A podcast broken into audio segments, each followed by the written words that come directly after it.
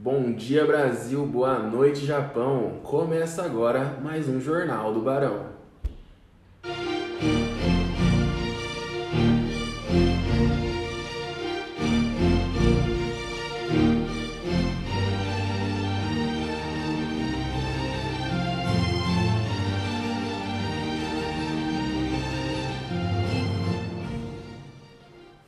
Muito bem, hoje iremos conversar com alguns estudantes universitários de medicina que nos contarão sobre suas vivências como estagiários na Unidade Básica de Saúde, o famoso postinho.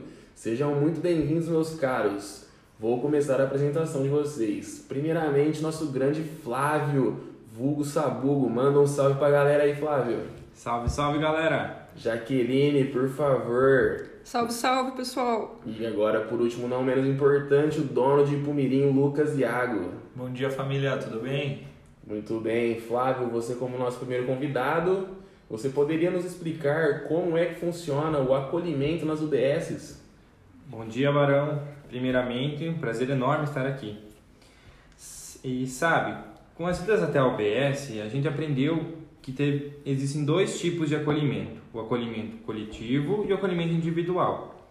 No acolhimento coletivo, a equipe então atende os usuários que chegaram na UBS por demanda espontânea. Esse momento é destinado a escutas e conversas, sempre buscando humanização e direcionando o atendimento. Nesse momento também podemos realizar atividades em educação, como também para orientação e esclarecimento de dúvidas em geral que a população nos traz. Já no acolhimento individual, ocorre então a escuta qualificada da necessidade do paciente, gerando uma aproximação e também o início da formação de um vínculo entre a equipe e o usuário da unidade. Muito bom. Agora a galera do chat aqui online participando em peso. Flávio, uma pergunta para você da galera online. E se essa pessoa chegar fora do horário de acolhimento, como é feito seu atendimento?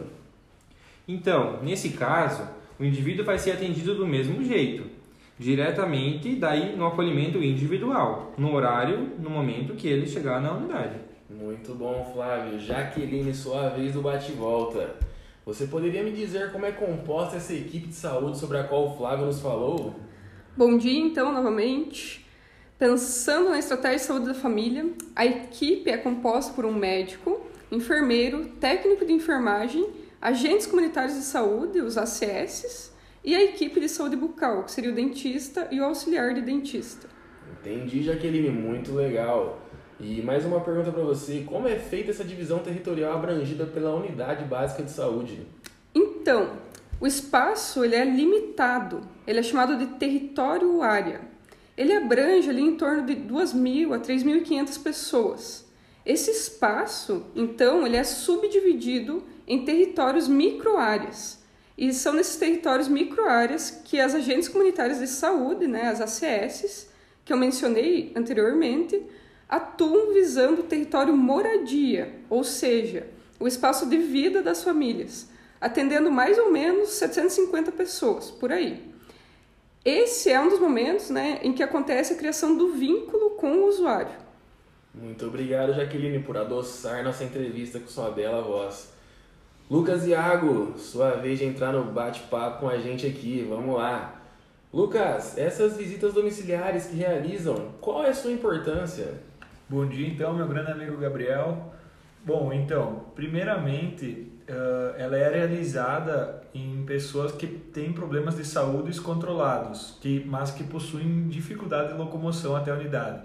Nessas visitas ocorre a maior interação entre o profissional, a pessoa, a família e o cuidador desse enfermo. Uh, essas visitas elas fortalecem muito o vínculo e tem uma integração muito maior. Nesse momento é feito um diagnóstico da realidade do usuário, como ele vive, seus hábitos e rotinas, tudo com a intenção de melhorar o atendimento com a equipe multiprofissional.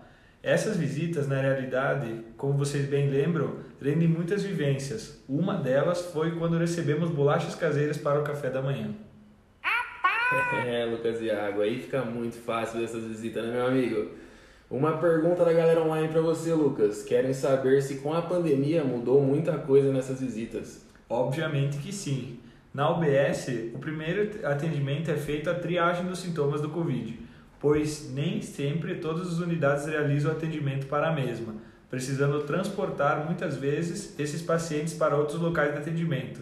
As visitas domiciliares também foram afetadas, resultando na perca do vínculo com os usuários, já que as medidas de segurança prezam pelo distanciamento, então não podemos adentrar nas residências. Muito interessante, Lucas Iago. Jaqueline, parece que o pessoal aqui online gostou muito de ouvir sua voz, hein? Mais uma pergunta para você.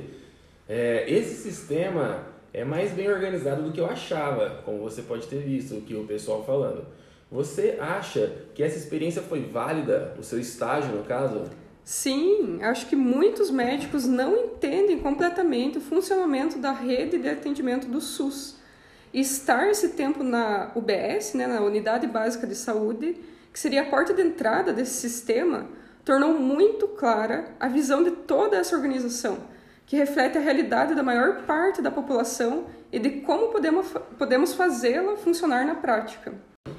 Muito bem, Jaqueline. Muito gratificante ver estudantes de medicina empenhados em entender essa porta do SUS, que no fim é a única opção de atendimento para muitas pessoas no nosso país, não é mesmo?